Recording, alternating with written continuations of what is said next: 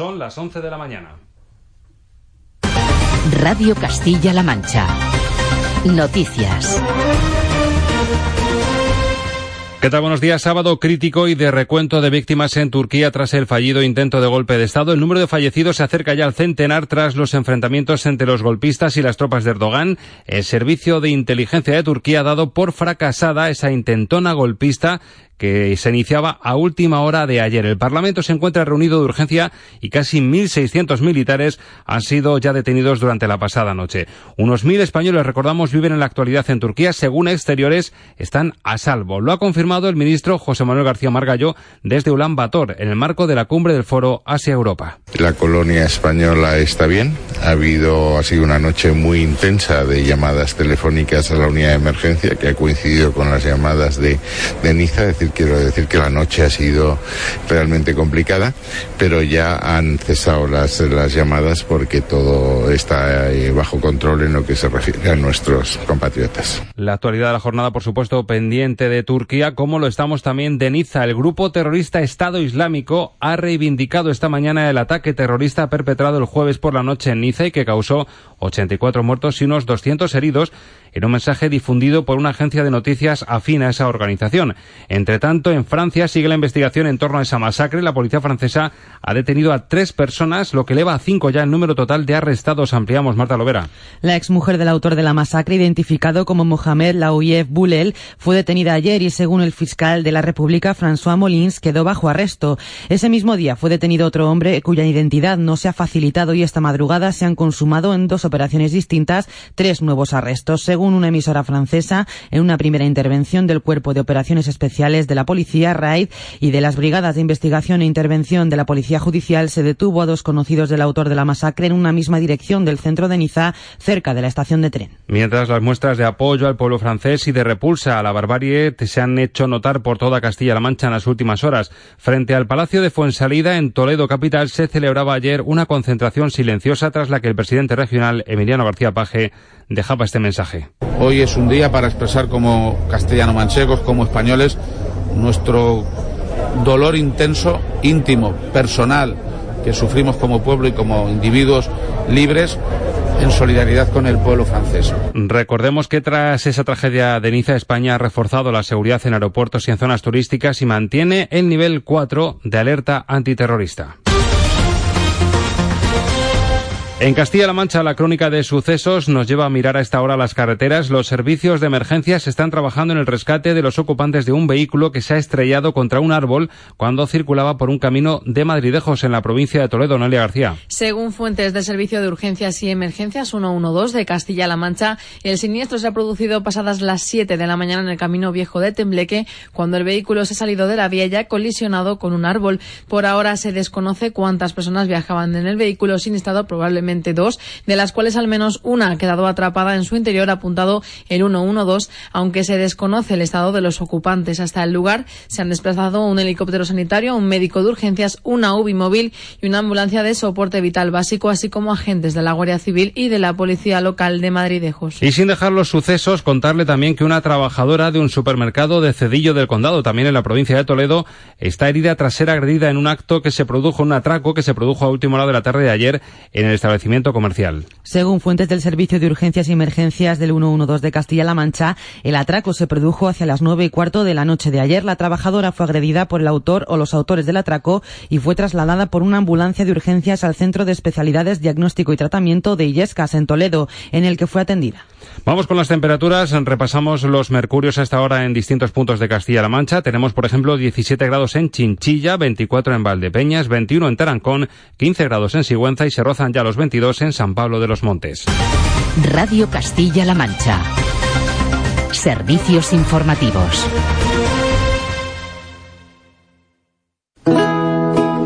Leyendo a Cervantes. En Radio Castilla-La Mancha ni quitalle la contrahecha celada, que traía atada con unas cintas verdes, y era menester cortarlas, por no poderse quitar los nudos. Mas él no lo quiso consentir en ninguna manera, y así se quedó toda aquella noche con la celada puesta, que era la más graciosa y extraña figura que se pudiera pensar. Y al desarmarle, como él se imaginaba que aquellas traídas y llevadas que le desarmaban eran algunas principales señoras y damas de aquel castillo, les dijo con mucho donaire, Nunca fuera caballero de damas tan bien servido, como fuera Don Quijote cuando de su aldea vino, doncellas curaban de él, princesas del sur fino. Radio Castilla-La Mancha. 15 años contigo.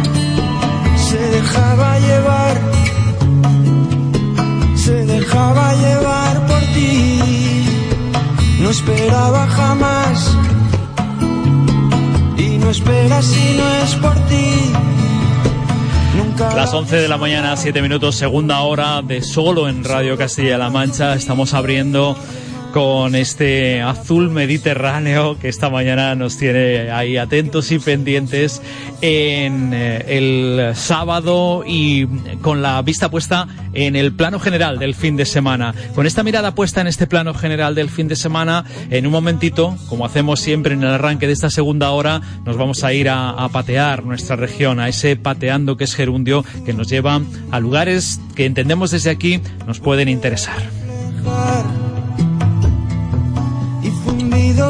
Con el sol, reina un sueño de sonido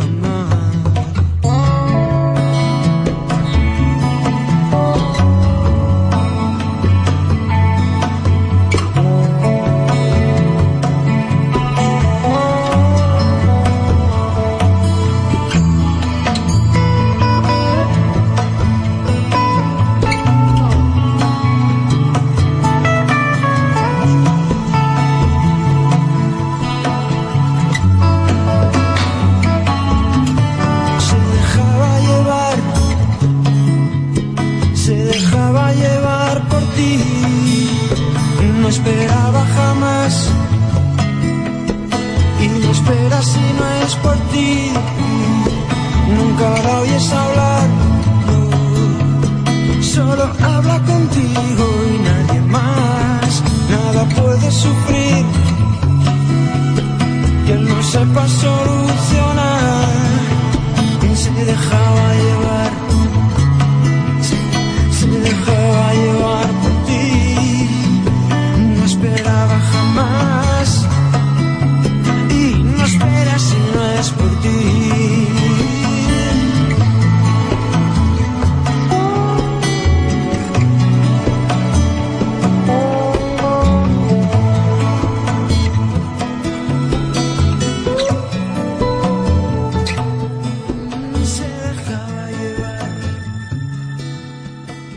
Bueno, y empateando que es gerundio, nos vamos un ratito hasta las tablas de Daimiel, que merecen siempre visita. A ver, es verdad, alguien estará pensando, con este calor, a lo mejor es que hay que buscar el mejor momento del día. Bueno, es más, nos vamos hasta las tablas porque hemos visto esta semana en Ecodestinos que han colgado un pequeño vídeo y algunas fotos de atardeceres de verano en las tablas y la verdad es que se nos ha abierto el apetito. Vamos a saludar a Darío Rodríguez, que es el gerente de Ecodestinos y que en la práctica también realiza esas visitas. Darío, hola, buenos días.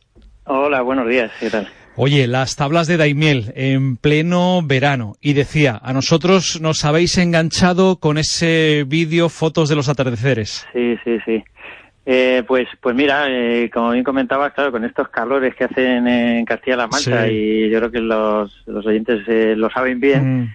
pues el contraste que tenemos en esta tierra son lugares como, precisamente como las tablas de Daimiel, que gracias al Guadiana, gracias a esa recuperación que ha tenido, pues tienen agua, eh, me parece que son 1.400 hectáreas actualmente, y bueno, pues esos atardeceres manchegos se reflejan en ese agua y nos hacen pues unas imágenes como esa que has visto, ¿vale? Que la tenemos ahí colgada en, en el Facebook, sí. Estamos, eh, por lo que nos dices, en un buen año para las tablas. Quiero decir, ya en pleno verano y con esa cantidad de, de- de- de hectáreas encharcadas. Sí, a ver, eh, en general cuando se, ha- se habla de las tablas siempre hemos dependido mucho de la lluvia, ¿vale? Mm. Porque es verdad que no estaba el río Guadiana como está ahora. Ahora está sucediendo lo que siempre ha sucedido, o sea, Mm. lo que la gente de la zona siempre contaba, y era que el Guadiana, pues es ese río que, que aflora cercano a los ojos del Guadiana y, y que incluso en verano pues tiene, tiene caudal. Entonces no, no se secan, baja el nivel del agua, es verdad que no está igual que en la primavera o en el invierno, pero vaya que se puede dar un paseo por las pasarelas y, y puedes disfrutar un poco de, pues, por estos parques naturales que tenemos en, en nuestra tierra, ¿no? Bueno, pues eh, recomiéndanos eh, cómo hacemos para ir a las tablas. eh, claro, si queremos eh, hacer esas instantáneas, esas fotos de los atardeceres o el vídeo, habrá que esperar hasta esa hora. O, o que dinos en la práctica cómo podemos realizar esta Pues, visita. Pues a ver, en, en la práctica el parque tiene senderos que son libres, que se pueden recorrer. Eh, habitualmente lo que hacemos es visitarlo pues a la hora que mejor nos viene a nosotros, por así decirlo, a- a- en general al público, pero hay que, hay que ir a la mejor hora en verano, que es al atardecer o al amanecer. Y sobre todo si se quiere ver pájaros, si se quiere ver animales, pues habría que hacer eso. O bien estar allí a las 8 de la mañana, a las 9 de la mañana, que todavía hace fresquito, incluso antes, si se quiere hacer fotografía, o bien esperar a- al ocaso, al atardecer, que en estos días tan largos, pues la verdad es que ya son las nueve y media de la tarde, y es un momento para, para recorrerlo, para visitarlo y para, para disfrutarlo, ¿vale? Mm. Entonces, en cualquiera de esos senderos donde están las pasarelas, eh, aprovechando también las láminas de agua, pues se pueden hacer esas, esas fotografías sin, sin ningún problema. Hombre, si es con guía, por supuesto que, que mejor, claro, con una visita guiada. Te, te iba a decir, lo podemos hacer por libre o podemos Eso es. optar por eh, un guía profesional, por una empresa como la vuestra. Eso es.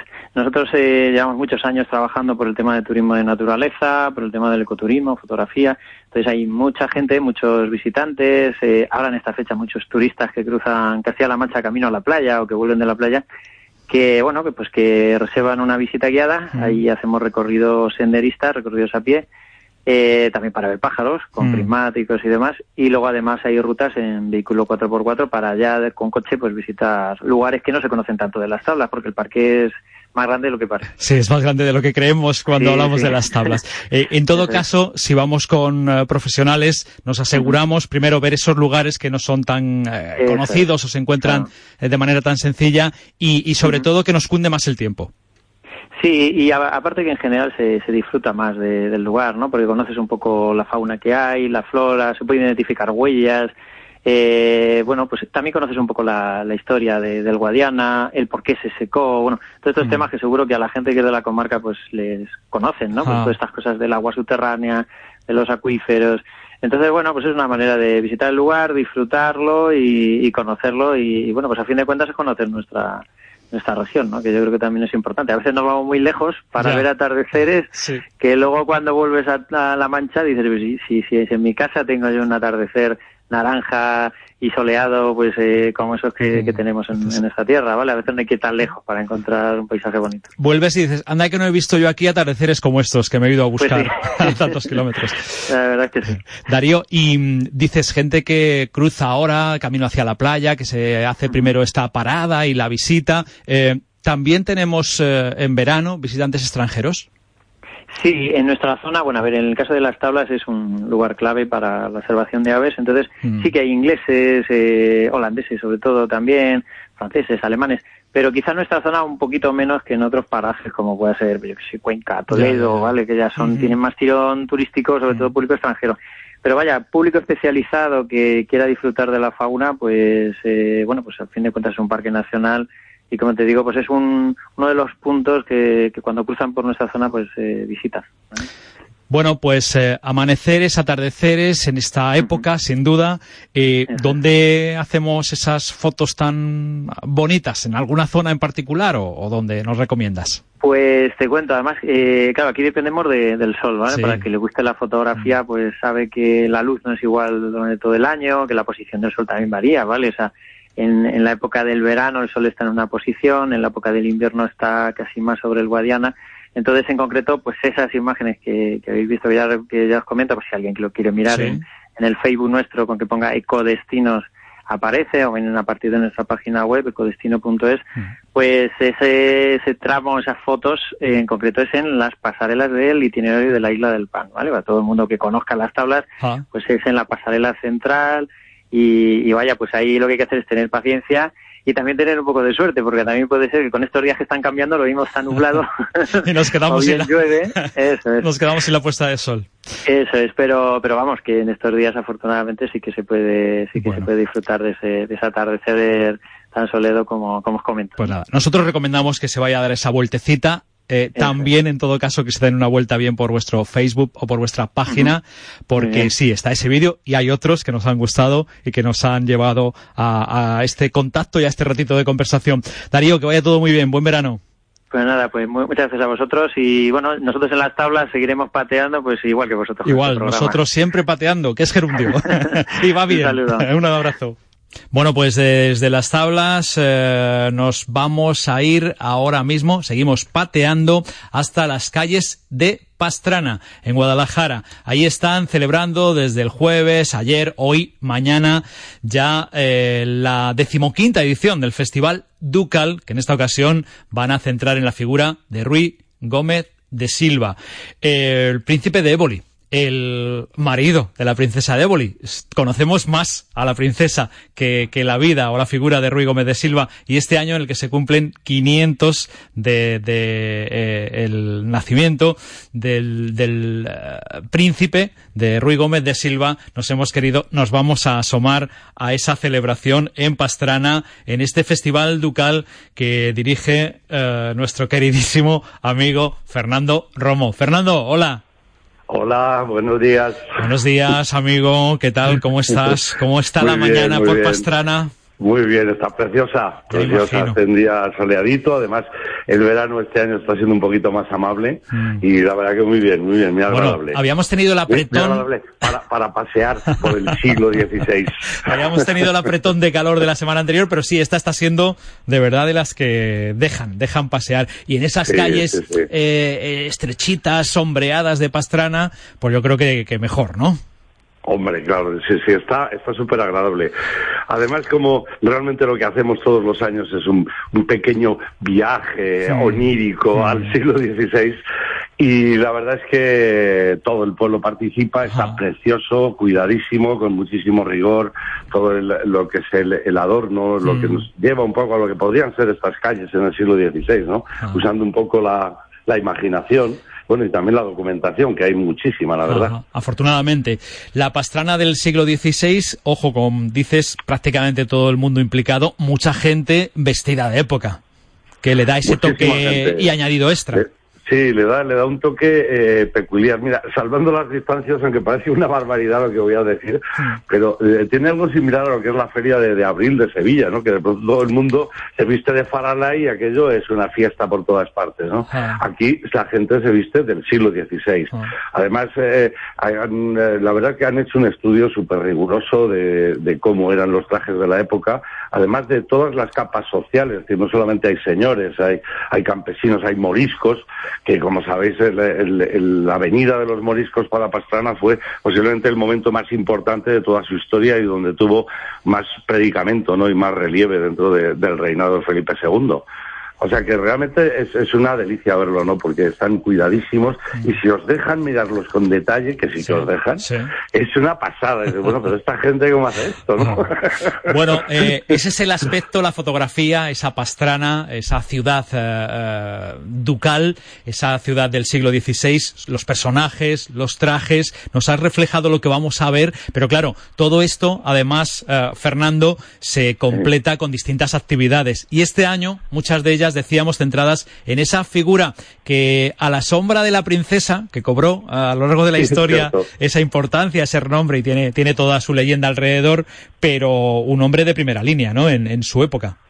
Bueno, un hombre fundamental. A mí me ha encantado ir re- redescubriendo eh, cada vez más, ¿no? porque creo que era un hombre del Renacimiento. Quizá la, la sociedad estaba todavía saliendo del medievo y este señor era un tipo súper avanzado. Era un hombre que creía en el diálogo, tenía una idea absolutamente federalista del imperio. Eh, de hecho, formó, formó lo que era el partido ebolista Mm. en frente a lo que era el, el, eh, bueno, vaya rollo que os estoy contando. Pero sí, fue una figura realmente relevante. Yo di- diría que si este hombre no hubiera muerto tan joven, quizá la historia habría cogido otro rumbo, ¿no? Eh, en todo caso, un tanto adelantado a su, a su propia época, ¿no? Yo creo que sí, además era un amante de la cultura, sobre todo de toda la cultura renacentista italiana, de la pintura y de la música, de todo, ¿no? Bueno, pero oye, eh, eh, Felipe II quiso tenerle a su lado. Es verdad que poco tiempo, o menos de, tiempo. del que debería de haber estado por, por esa muerte prematura, pero ahí estuvo. Sí. Sí, ahí estuvo, claro que sí. Eh, Además, mientras él estuvo, las cosas iban bastante mejor. que, que lo que vino después, ¿no? Sí, Que lo que vino sí, después. sí, realmente era su hombre de confianza, el secretario personal y eh, fue así, ¿no? Lo que pasa es que, bueno, ahí estaban los duques de Alba para sangre y fuego y esas cosas. Ya, ya, ya, ya. Oye, y, y- y, claro, tal vez por su muerte temprana cobra más relevancia la figura de su mujer, de la princesa de Éboli, de Ana Sí, de yo, creo Mendoza. que, yo, yo creo que también por todas las leyendas que hay a su alrededor, ¿no? Ese, ese halo de misterio histórico que tiene, ¿no? De que e- ese, ese parche, ¿qué había detrás Desde de el ese parche en el ojo, ¿no? A- al lío con Antonio Pérez. Sí, sí. ¿Qué había detrás de esto, no? ¿Qué relaciones tenía con Antonio Pérez, con. Escobedo, con el otro? La verdad que es un culebrón. Ya te digo. Bueno, esa es la historia, eh, también la leyenda, Fernando, eso es lo que estáis conmemorando, pero eh, decía, eh, repleto de actividades desde el jueves que comenzasteis con la entrega del premio eh, Princesa de Éboli y, y después y, y en los próximos días, ayer, hoy, mañana, ¿qué nos resta? No, no, por supuesto que no. To- Todo, suma, todo suma. Además, mira, las actividades que se hacen, em, yo, eh, vamos, la idea, el objetivo, desde luego, aquí es darle un impulso, pero también a la actividad cultural que hay a lo largo de todo el año. En ese sentido, eh, Pastrana me parece envidiable, ¿no? Fíjate que es un pueblo que tiene 800 habitantes censados, nada más. Ah. Y sin embargo tiene cinco, cinco asociaciones culturales que están, entre ellas una escuela de música. Eh, de hecho está saliendo gente, hay gente ya en el conservatorio en Madrid. O sea, tiene una actividad cultural realmente envidiable. A mí me parece admirable lo que, lo que hacen a lo largo del año. Por eso me, me encanta venir y colaborar en la medida que yo puedo. De manera que esto se vea. Entonces, estamos intentando hacer un, un festival mixto, ¿no? En el cual Sí. traigamos cosas profesionales de muchísimo nivel. De hecho, ayer tuvimos un concierto impresionante del laberinto de, de voces que lo dirige Miguel Ángel García Cañamero, que es el director del Coro Nacional. Bueno, nos hicieron un concierto absolutamente delicioso, de un- una auténtica delicatessen, ¿no? Pero también hay actividades hechas por la propia gente de aquí. Y insisto, tienen muchísimo rigor. Evidentemente son aficionados, hay unos- pero bueno, hacemos un festival mixto, ¿sabes? E intentamos que haya un poquito de todo, sobre todo la calle, la calle es fundamental. Ahora mismo están ya por ahí los ciegos contando romances, en fin, es muy, muy interesante, muy bonito, muy entretenido. Bueno, en todo caso, eh, puesto que estamos aquí en la parte de solo en Radio Castilla-La Mancha del pateando, que es gerundio, y hemos querido patear hasta Pastrana, dinos qué podemos hacer, qué hacemos si vamos esta tarde o vamos mañana por ahí. Pues mira, si estuvierais aquí ahora podéis hacer muchísimas cosas. Sí. Aparte que los hosteleros han hecho una tapa especial, Ah, la tapa, tapa ducal, riquísima, y sorpresa, sorpresa. En cada sitio hay una cosa diferente, nadie revela su secreto al otro. Aparte de eso, pues la calle tiene una animación continua, hay músicas en los rincones, hay eh, romances, eh, hay un montón de, de actividades, ¿no? Hay un pequeño grupo que hace un, un pequeño sainete, la, la actividad es, es continua de por la mañana. Y hoy cerraremos con un, bueno, yo le llamo teatro documento, lo haremos en esa maravillosa fachada que en el palacio. Es más visual que otra cosa, son unas pinceladas, yo le he titulado La, la pastrana de, de Ruy Gómez, ¿no? O el, el renacimiento de Pastrana, que tiene una doble lectura, ¿no? Porque yo creo que el camino de estos sitios es este, ¿no? A mí me, me alegra que hayan apostado por la cultura, el turismo cultural, en Ujú. Definitiva. Y bueno, pues a- ahí estamos. Yo, como lo he hecho yo, pues os diría Bueno. que vinierais a verlo porque es muy bueno. Bueno, porque motivos no le faltan eh, para ese turismo cultural, porque tenemos ahí la figura de Santa Teresa el año pasado muy relevante, tenemos la colegiata, Sí, sí, sí. tenemos sus conventos y tenemos eh, mucha actividad durante el año. Ahora en verano, desde luego, este festival que está en pleno desarrollo, en, plen- en plena efervescencia durante todo este fin de semana y por tanto será un buen instante para asomarse, aunque sea un ratito, ahí al Festival Sí, sí, por Ducal su- por supuesto de, que sí. de Pastrana. Fernando Romo, Yo que me gusta mucho, mucho. me gusta mucho hablar contigo, amigo. A ver si... A mí me encanta también hablar contigo. Lo Además, hacemos nos más a debemos, menudo. una, nos debemos una en Toledo. Venga, pues eh, nos echamos una comida tarde sobremesa y noche toledana, pero de las buenas. Es, pero una de las noche buenas. toledana. Un abrazo. Fernando Romo. Venga, un abrazo, chao, gracias. Bueno, pues mira, lo mismo mañana en este ratito que nos vamos de tapas antes de cerrar, hay que eh, echar un- una vuelta por los bares, por los restaurantes pastraneros, a ver si nos quieren desvelar el secreto este también guardado de que ha preparado cada uno. Vamos a hacer eh, unas buenas fotografías. Bueno, en realidad, hablar de fotografía en la radio.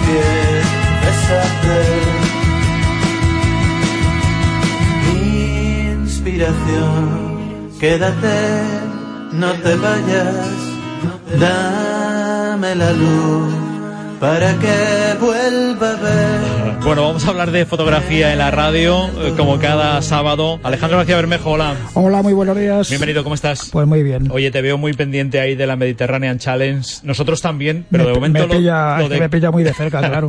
lo de comunicar por teléfono con ellos, nada. Toda la noche corriendo, ahora están en el agua. Toda la noche han estado atravesando Palma de Mallorca y entonces lo han pasado francamente mal eh, hasta que llegaron a, a tierra. Olas de más de tres metros. El patrón del barco dijo que era peligrosísimo, que les podían perder de vista en cualquier momento, con lo cual eh, pues no era cuestión de, de seguir jugándose la vida y no solamente jugándose la vida, sino pasarlo francamente mal, todos subidos en el barco, un barco pequeño, enfrentarse a esas olas, pues la verdad es que iban Venga. casi peor el que, los que iban en el barco que el que iban nadando. Los que iban en el barco lo estaban pasando peor, a lo mejor sí. Venga, vamos a estar pendientes, decíamos, pero vamos a hablar de fotografía, que es lo que nos trae aquí los sábados. Buena fotografía me imagino que a habrán este podido hacer ratito. también, porque de vez en cuando les acompañaban los delfines. Imagínate, ¿no? Lo que, lo que se puede hacer ahí. Ya nos enseñarán alguna buena instantánea. Pero hoy nos vamos a ir hasta Ciudad Real para una exposición que se inaugura esta tarde. En, uno de los restaurantes nos dicen que está empujando eh, a favor, con fuerza, hacia la gastronomía, pero sin apartarse de la actividad cultural y en este caso apoyando a esta iniciativa fotográfica. Una magnífica iniciativa y es que parece que últimamente los bares, las tascas, los restaurantes se están convirtiendo en auténticas galerías de, de arte o de fotografía, tomando el relevo a las verdaderas galerías de arte y de fotografía, que parece que se encuentra uno más dificultades para poder eh, poner ahí, exponer sus fotografías, pero si yo conozco a un amigo de un amigo que tiene un bar, pues le digo, oye, te pongo aquí unas fotografías, pues él dice, vale, y entonces es la única posibilidad que tienes casi de exponer tu, Bueno, tu trabajo. Y no está reñido en todo caso, ¿eh? Quien pueda acceder a las galerías bien privadas, públicas, genial. Pero, por si acaso, esta alternativa, algo que han entendido desde Tres Esquinas, que es un colectivo cultural y fotográfico de, de Ciudad Real, y que ya han realizado otras actividades de este estilo, pero ahora abren la iniciativa veraniega y para los próximos meses, y lo hacen, decía, creo, eh, esta misma tarde. Millán Gómez, hola, muy buenas tardes. Buenos días. Mi- Millán Gómez, hola, muy buenos días. Buenos días. Hola. ¿qué- sí, ¿qué tal? ¿Cómo estás? ¿Cómo estás? Hola, muy bien, muy bien. Oye, cuéntanos un poquito la idea esta de llevar las fotos, eh, en este caso, hasta este restaurante, hasta Alquimia, y no solo esta, sino otras Sí. exposiciones. Bueno, pues esto surge pues por las inquietudes que con las que nace Tres Esquinas, que somos tres fotógrafos con un interés común que es la fotografía callejera y en blanco y negro y mm, empezamos a organizar exposiciones de nuestro trabajo y vimos la necesidad de abrir espacios porque como habéis comentado antes es realmente difícil exponer en galerías si no estás consagrado. Y entonces una forma de, de empezar era esto y nos, nos dio la oportunidad y nos pareció súper interesante fusionar, que es la idea final, fotografía y, y cocina, o de alguna manera, y, y empezamos aquí, y empezamos esta tarde con, con voces intimaes de José Ángel Peinador, un fotógrafo con más de 30 años de experiencia que ha participado en colectivas, y esta es su primera individual, y nos parecía súper importante, pues eso, abrir espacios donde la gente tenga la opción de, de exponer con un coste inicial bastante bajo, que una galería pues no, no podemos, no se puede asumir muchas veces. Ese era uno de los aspectos que yo quería tratar. ¿Qué, qué, qué requisitos eh, deben eh, pues cumplimentar para que uno pueda exponer en la galería? ¿Tiene ayuda por parte del propio restaurante a la hora de imprimir las fotografías o tú vas allí con el trabajo, lo cuelgas y ya está? Bueno, eh, la verdad es que el restaurante Alquimia nos lo ha puesto muy, muy fácil y a los fotógrafos que nos manden su portfolio también se lo ha puesto muy fácil. Eh, tenemos eh, fotografías de 40 por 60 enmarcadas tipo museo en marco de aluminio con passepartout de 4 centímetros, con lo que hace realza la presencia y centra la atención en, en la imagen. Y contamos con, con un espacio para 15 fotografías en este formato, como digo, de 40 por 60. Lo único que tienen que hacer es correr con el gasto de la impresión, que también tenemos un convenio con un laboratorio, y, y la- los dípticos y la cartelería. Estamos hablando de que una exposición aproximadamente te puede costar unos 115 euros, entre 110 y 15 euros hemos Eso, afinado eh, mucho. eso es regalado. Eso, claro, te quiero decir que solamente solamente el material en marcos viene a costar unos 600 euros, o sea que muchas veces es Por eso te es- digo, es ¿no? es súper difícil y entonces me parece que esto es una, una, una oportunidad no solamente para la gente que tiene más nombres, sino para gente que se quiere arriesgar un poco, que quiere dar el salto, que tiene calidad fotográfica, que tiene mucha experiencia, como es el caso de, de José Ángel Peinador, que expone esta tarde, pues dar el salto con una colección que, que empieza él con fotografía de autor, de 15 imágenes en blanco y negro que verdaderamente impactante. Yo invito a todo el mundo a que se pase por aquí, que va a estar hasta el 15 de septiembre y que se recree, se recree, se tome una cervecita o coma o cena ya a su criterio y pase por aquí, porque realmente la, la colección merece merece la pena. Y el que quiera participar, ¿qué es lo que tiene que hacer? O ya está el cupo cubierto y es como No, los seguimos- cantantes de ópera que hasta dentro de un año no. Bueno, vamos a ver. Nosotros ahora mismo, afortunadamente, tenemos tenemos en la agenda bastante bastantes fotógrafos, pero seguimos viendo seguimos viendo trabajos. Nosotros a través de, de Facebook en tres esquinas se pueden poner en contacto con nosotros. Ahora mismo nosotros hemos, llevamos llevamos trabajando eh, seis meses aproximadamente, seis siete meses y en esto ya hemos organizado dos, dos exposiciones nuestras y hemos abierto un espacio más. Vamos bastante bastante rápido, pero claro, estamos asumiendo toda la organización mm, por nuestra parte, no tenemos subvenciones ni pensamos pedirlas.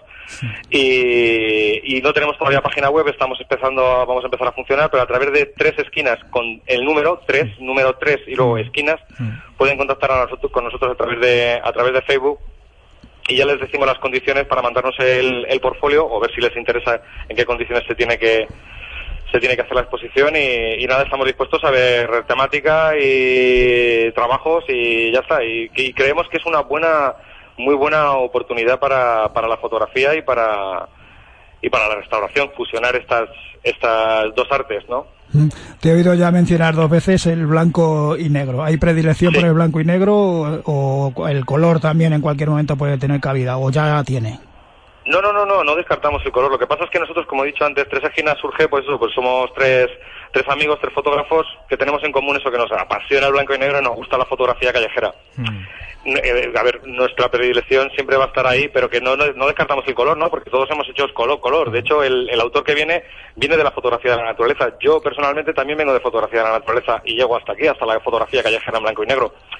Que no, no descartamos, no descartamos. Nos interesa, pues eso, la apuesta pues la calidad y que sea cuanto más arriesgado mejor y, y- pero no no no no descartamos que sea que el color ni mucho menos ni mucho menos que nadie piense que porque haga color no, no va a tener la opción de, de exponerse si su trabajo tiene calidad porque no ni mucho menos no lo descartamos Bueno, pues tres amigos que toman la iniciativa por ellos mismos, como decíamos en el juego, por mí el primero, Uno pero, en cada esquina. pero por todos mis compañeros, ¿no? ¿Eh? Por mí el primero, porque abren, la, abren y dan opción a otros fotógrafos para realizar estas exposiciones. Vamos a saludar a José Ángel Peinador, del que ya nos estaba hablando Millán, pero yo creo que el autor nos podrá eh, comentar algo más de esas voces intimae.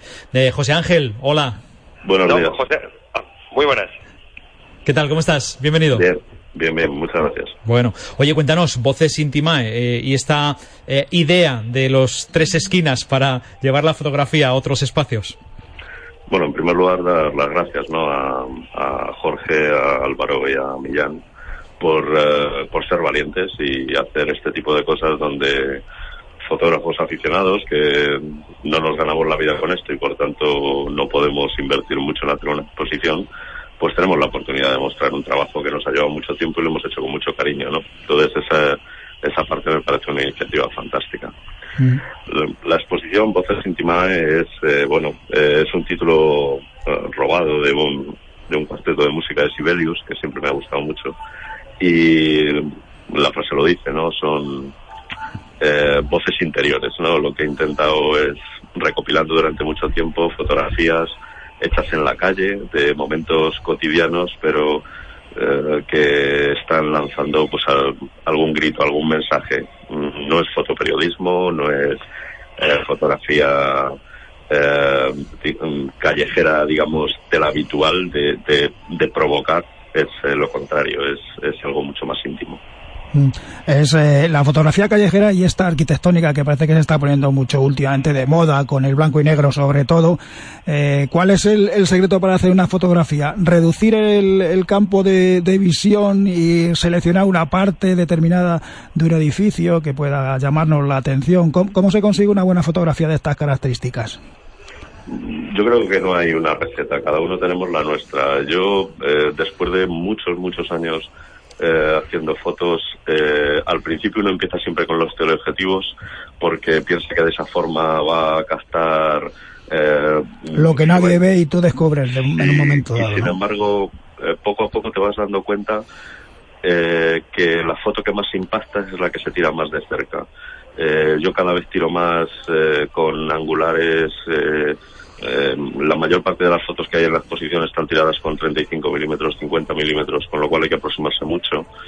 Pero eh, la perspectiva que da es importante. En el caso de, incorporar arquitectura, eh, muchas veces el secreto es meter al- el elemento humano en el primer plano. Entonces, eso es lo que te capta, ¿no? Eso es lo que te lo que te atrapa, es el siempre es el primer plano. Luego lo que hay detrás es el complemento y es, es bonito, pero pero lo importante es acercarse, a veces agacharse también, el, el, el mirar de abajo arriba, el no el, el que los protagonistas son ellos y no tú, que es lo que pasa cuando uno mira de arriba abajo, es que parece que, que uno manda en la escena y lo que hay que hacer es ser humilde y acercarse, agacharse un poco y, y no, no abusar de no abusar de la focal, eh, tirar muy de cerca. ¿Y es importante buscar la simetría y las perspectivas o no?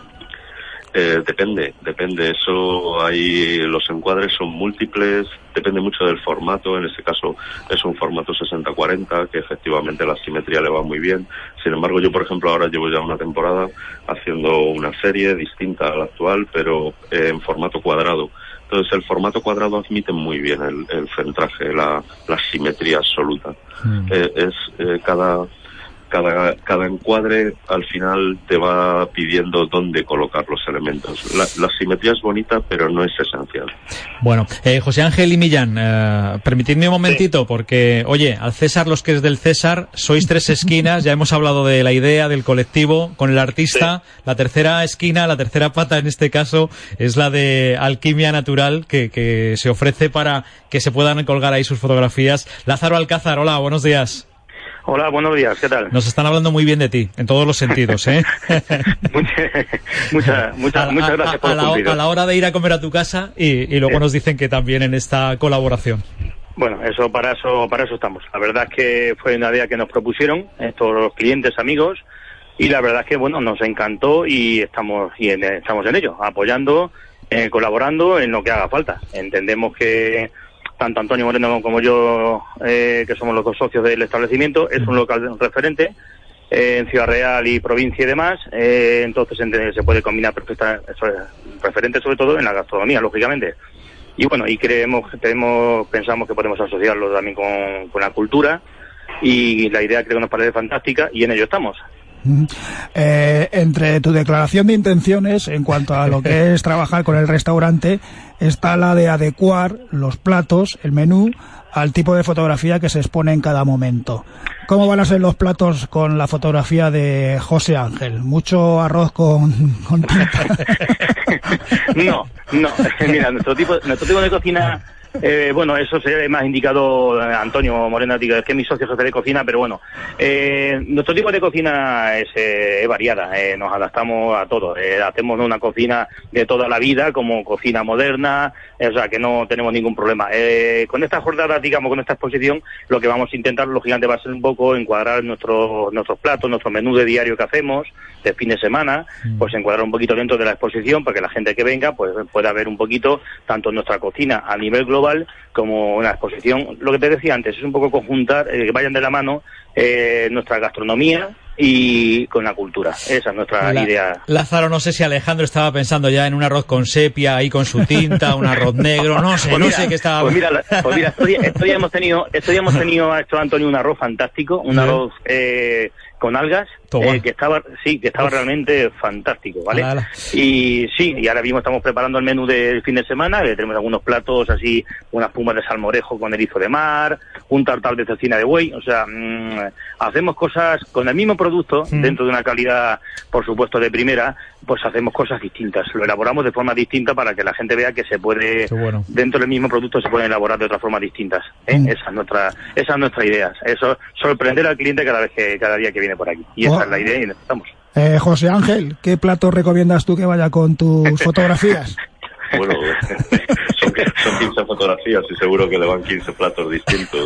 Yo, Esta tarde haremos prueba, esta tarde haremos prueba de ello. ¿eh? Eso es, esta, esta- esta tarde iremos probando uno a uno a ver qué es lo que más se adapta. Eso es, a ver si, a ver si nos da tiempo en toda la noche. Si no, empalmaremos como mañana por la mañana, si hace falta. Tenemos, do- tenemos dos meses, no hay problema. Eso es, perfecto. ¿A qué, a qué hora, a qué hora inauguráis, eh, Millán? La exposición, Millán, sí, mejor Millán que conteste, que es el autor. Sí, a las, a las siete y media. Siete y media. Pues Sí, a nada, las siete y media eh, está, estará abierto ya. hora de picoteo, merienda, cena y si la cosa va bien, a lo mejor nos podemos asomar hasta algún cóctel que seguro que también encajan con esas fotografías. Sí, sí, eso, eso, eso, está- eso está claro. Ya nos inventaremos algo. Nosotros nos gusta mucho improvisar, Hay que improvisar. y demás. Las, las cosas así un poco esto no, nos gusta la, improvisar. Según vaya surgiendo, improvisamos. Tanto en sala como en cocina es, es nuestro, es nuestro Pues nada. diario, día a día. Lázaro Alcázar, muchísimas gracias. Millán, gracias a vos- gracias a Millán. Gómez y el, y el artista José Ángel Peinador, 30 años eh, a sus espaldas y dicen... de naturaleza de na- a, sí, a- a lo urbano. A lo urbano, muy rico. Que, que vaya bien, nos seguiremos asomando a esas exposiciones, ¿eh? Un abrazo. Muchas gracias, abrazo. Gracias a vosotros. Gracias. Porque, oye, por algo nos gusta la fotografía, por cosas como estas, ¿no? Pues Donde- sí, además una fotografía que te puedes comer, fíjate. Buah, qué rico.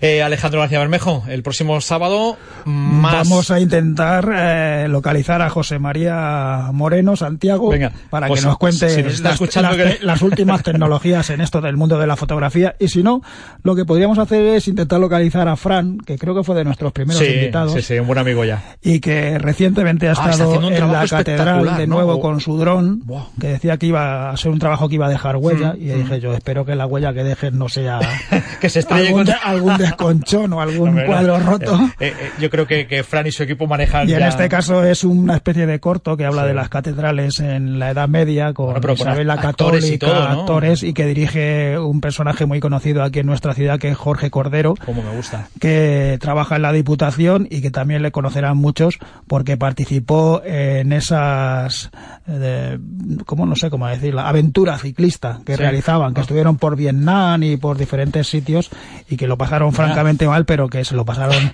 Se lo eh, también. lo- lo pasaron mal, pero lo le- mal, lo, que lo mal que te hace pasarlo bien. Les queda buen recuerdo. Eh, pues con esto iremos, eh, hablando de fotografía el próximo sábado aquí en Solo en Radio Castilla-La Mancha. Si quieres te quedas, que me voy a ir hasta Sigüenza y me van a contar que es un fino seguntino. Ya te digo que refresca, que está rico y que además va acompañado de tapita. Pues nada, aquí me quedo.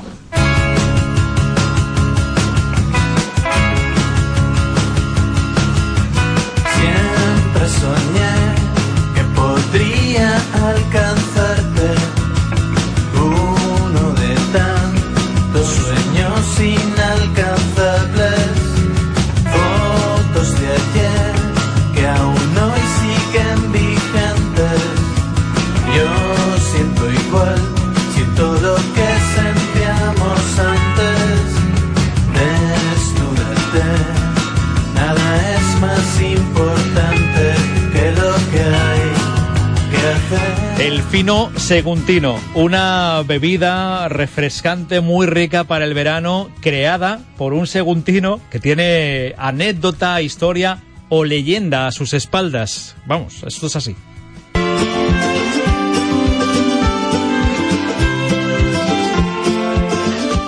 El nombre de Fino Seguntino se data de un, torero que hubo, un torero seguntino, una tarde de, de, de, calor, pues llegó a un- una casa afamada seguntino y pidió un combinado, combinado de, una época que había muy poquitas, muy poquitas variedades. Y bueno, A ver, que estamos ahí en el, en el bar y tenemos un lío de fondo eh, tremendo. Eh, Alberto Domingo, hola, muy buenos Hola, días. ¿Qué buenos tal? días, ¿Qué tal? ¿Cómo días, estás? Pues muy bien. Oye, que habéis Bien. decidido celebrar el fino seguntino todo este fin de semana, lo hacéis mm, por todo lo alto, más de 20 bares de, de Sigüenza, y en memoria de esa eh, historia, leyenda que estábamos escuchando, que no sé si nos puedes refrescar. Pues sí, lo voy a refrescar, como tú dices, con un buen fino. Pues mira, la leyenda cuenta que en 1947 eh, un torero, que le decían el fino seguntino, denominado que se llamaba Paco Berlanga, que era un torero de aquí, un torero afi- aficionado de Sigüenza. Aficionado y, Y después- y- y delgadillo, ¿no? El fino. Y delgadillo, claro, le decían el fino. Eh, entonces, claro, eh, eh, eh, pues después de una corrida de toros, pues sale de su, de su corrida con su cuadrilla y... Llevaba la boca bar. seca, ¿no? Llevaba- Claro, y, y llega, y llega a un bar de, de- de la época en el que por lo visto pues, regentaba Boni Anguita Mm. y pide algo refrescante que le ponga algo urgente porque tienen estaban en, pues eso, con ganas de beber algo. Y entonces prepara el camarero, pues prepara este pequeño cóctel que es un eh, más o menos tiene tiene hielo, que en ese momento sería hielo picado, porque no es el hielo de ahora, es el hielo que tenía que estar picado. La, la- la barra que se compraba, ¿no? Ahí y luego Claro, había que... la barra, claro, claro. que había que Ya. Ahora, ahora ya no, ahora ya tenemos los hielos normales, pero bueno. Eh, le echó el 80% de gaseosa, una gaseosa de aquí que se hacía aquí, la, la que ya no se fabrica, pero se ha dejado de fabricar este año. Y dice que le puso también vermú rojo de Reus, que es un, un vermú muy bueno. Y un poquito de cerveza con un chorretón de estos que dice que de la espumita. La ¿no? espuma arriba, ¿no? La espuma arriba. Bueno. Entonces, ese es el fino seguntino. Y entonces, en honor al torero, empezó a gustar eso, y, y en honor al torero se quedó con el nombre de, del fino Los, seguntino. los que pasamos por ahí eh, por, eh, en verano eh, nos pedimos Sí. siempre un fino seguntino. Si es Bien, posible, vale. en la Alameda. Y, y es verdad que eh, cuando invitamos a los que vienen de fuera se quedan sorprendidos. Luego lo intentamos en casa, nunca sale igual. sabe Yo- sabe eh, distinto yo, de hecho, a mí me ha sorprendido porque en un principio al oír lo de fino, pues me he ido rápidamente a, Claro, a un vino a fino. un vino fino. A vino claro. fino. Pues nada, no, No, tiene nada que ver no, con no, el- No hay nada. vino para nada. pues, pues, Nada, bueno. nada. Y se hace aquí en Sigüenza y ah, bueno, pues alguna vez los que nos hemos ido a otros sitios le hemos enseñado a algún camarero y de vez en cuando pues, Bueno. pues vamos a otros sitios y le decimos, oye, y nos lo ponen, pero Venga, vamos, fino. Sí, sí. Oye, sí. y, y homenajeáis a Bonnie Al, al inventor, al creador de Pues este... sí, esto, esto dentro de las jornadas que se han hecho, que este año se llama Sigüenza Gastronómica, uno de los eventos que, que se, se presentaron en Fitur ya Mm. era la jornada del fino seguntino. Bueno. Y bueno, pues estamos ahí 20, en este año, eh, creo que somos 22 establecimientos, lo que este fin de semana, pues junto con el fino seguntino vamos a dar una tapita también especial o un aperitivo. Bonnie Anguita. Y, y Boni Anguito, Boni Anguita, pues ha venido, tiene ya, pues tendrá 80 y muchos Toma, años. eh. Claro. Y ahora dentro de un ratito me tengo que ir ya, porque a las 12 eh, se le va a dar un homenaje en, en el centro de la Alameda Sí. a Boni Anguita, a- viene la viuda de, de, de Paco Berlanga, Ah. el, el torero. El torero. Claro, Qué bueno. viene también ella y, y ahí se va a dar también un homenaje a todos los antiguos hosteleros, que bueno, gente que está jubilada, Mm. que han estado aquí durante muchos años dando el callo. Dando el callo y haciendo que el fino sea esa bebida que pedimos para Claro. luego acompañar las tapas. Bonnie Anguita, hola, muy buenos, buenos días. Buenos días. ¿Qué, qué tal? ¿Cómo está? muy bien, cuéntenos. Eh, enhorabuena. Por, Muchas gracias. enhorabuena por el reconocimiento, enhorabuena por la idea que tuvo allá usted en el año 47, Sí, en, en el año del hambre. en el año de los años del hambre, sí. Y la- y la sed. Y la sed. ¿Cómo, Bo- Bonnie, cómo se le ocurrió hacer ese esa especie de cóctel que nos estaba diciendo Alberto para refrescar a- al, al fino?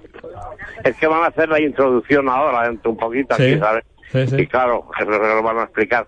Está de Javier Son Ah, y está también la de la responsable de Sigüenza. Bueno, sa- salude, a, van a hacer ellos ahora. Mm, salude a Javier, ¿eh? Salude a Javier. Que saluda a Javier. Sí, salude a. Javier. Muy bien, muy ¿Quieres bien. ¿Quieres que te ponga con él? Venga, pues, pues un abrazo muy fuerte, Bonnie, y nada, un saludito a, a vale. Javier, nada más. ¿Quieres que, que te, le digo algo a Javier o no? Si está ahí al lado, que se ponga. Bien, vale, un momento. Venga, vamos a ver si Javier, que ha escrito, escribió un libro, recogía ahí la, la historia del, del fino, nos da algún detalle más. Javier. Sí. ¿Qué tal? ¿Cómo estás? Muy bien. Bueno, oye, cuéntanos, que dice Boni, eh, que no voy a desvelar yo esto porque lo van a contar ahora. El fino seguntino, ¿cómo, cómo, cómo se le ocurrió en ese momento hacer este cóctel para refrescar al fino? Yo creo que lo tenía ya preparado y en ese momento seguro que mezclando las, las proporciones dijo, venga, Venga. eureka. Y entonces a partir de ahí, con un buen nombre, con un buen precio, con una buena estación, pues fue como si hubiéramos descubierto los segundinos la pólvora, por lo menos la pólvora del aperitivo. Y desde entonces pues van 70 años que se dice pronto uno detrás de otro alternando con, con el fino. Que además aquí en Sigüenza no hay que decir seguntino, ya todo el mundo sabe a lo que nos referimos, sino como el sur. A mí lo que me ha gustado del cóctel es lo de una gaseosa que se hacía aquí, porque Sí, es que antes sí. en cada pueblo casi había su propia gaseosa. Claro, claro, Recordamos la Flor de Llévenes, la Pitusa, la Milagrosa, la verdad es que todavía un montón de gaseosas que han ido desapareciendo poco a poco en favor de, de la tradicional de siempre, la casera. Pero ninguna tenía un nombre tan ilustre como esta. Hombre, Segontia, nada más Segontia, nada menos. casi Vamos, nada. que parece ya que te vas a beber algo, pero de Sin verdad. duda. Segontia, ¿eh? Casi Segontia. nada. Así Bueno, es. pues el fino seguntino, 70 años de celebración este fin de semana, homenaje a Boni Anguita. Javier, muchísimas gracias. Gracias a vosotros. Un abrazo. Venga, dejamos Sigüenza. Joder, que bien estaríamos ahora en la Alameda. No te digo nada, en la Con un Alameda. fino seguntino. Ay, al fresco, tomando un fino seguntino, una tapita acompañando. Lo haremos cualquier día de este verano. Porque Sigüenza A ver si desbanca también merece al, viaje. Al tinto de verano. Venga, música para, Pues yo creo que debería. para acompañar el cierre.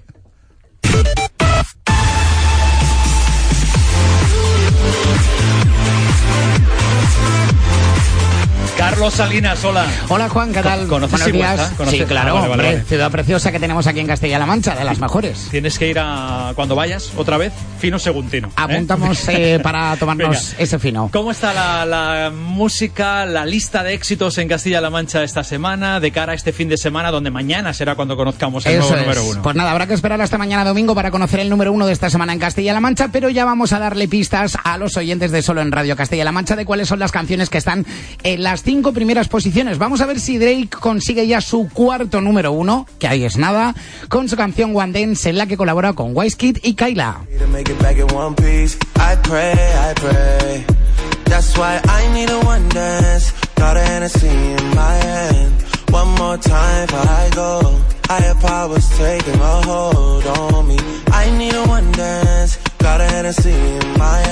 Pues ahí está, durante tres semanas ha conseguido ya el número uno en la lista de éxitos de Radio Castilla-La Mancha. Veremos también si lo consigue esta semana Justin Timberlake, que ahí está peleándose semana tras semana junto a Drake por llevarse la medalla de oro en Castilla-La Mancha con su canción Can't Stop the Feeling, que también opta esta semana a llevarse el cuarto número uno.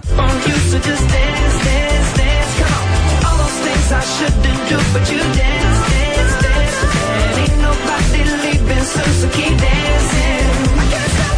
Ya has visto la pelea que tienen Uf. Drake y Justin Timberlake, ahí están, una semana uno se queda el número uno, el otro baja al dos, la semana siguiente al revés, y así llevamos ya pues que mm, más de un mes Bueno, lo- aproximadamente. los oyentes parece que lo tienen claro, ¿no? Ahí en la parte alta. Eso es, entre Justin Timberlake y Drake han estado los últimos números uno, pero hay más canciones que están entre las cinco primeras. Eh, la siguiente es la de Jennifer López, una canción que al principio nos costó un poquito pillarle el punto, pero que finalmente eh, nos ha terminado de enganchar. Se llama Ain't Your Mama. Jennifer López también opta a ser número uno esta semana.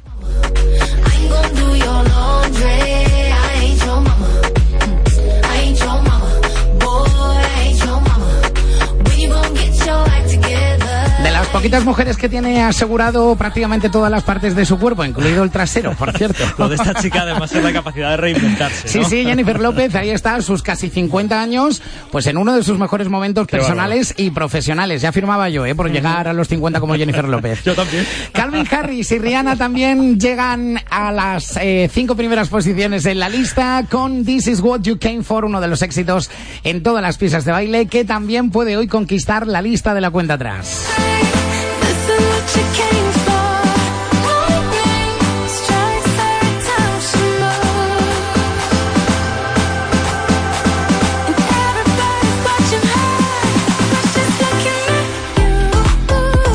Sonido de verano, sonido fresquito, los que tenemos en las cinco primeras posiciones de la lista oficial de la radio de Castilla-La Mancha. Número uno que también podría conseguir mañana domingo desde México los chicos de Morat con otro de los temas de este verano, se llama ¿Cómo te atreves? ¿Cómo te atreves a volver?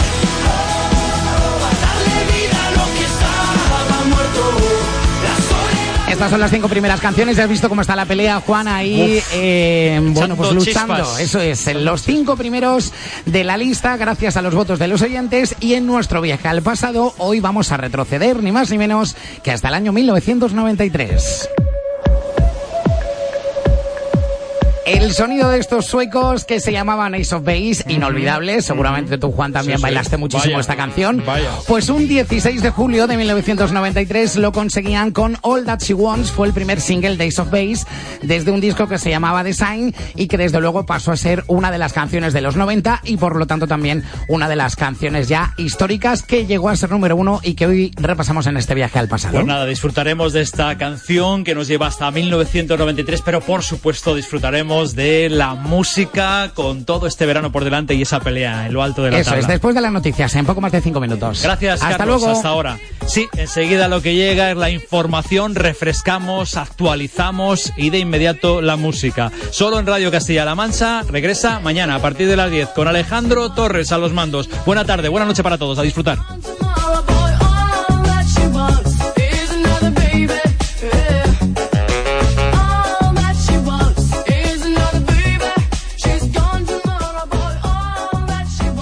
En Radio Castilla-La Mancha.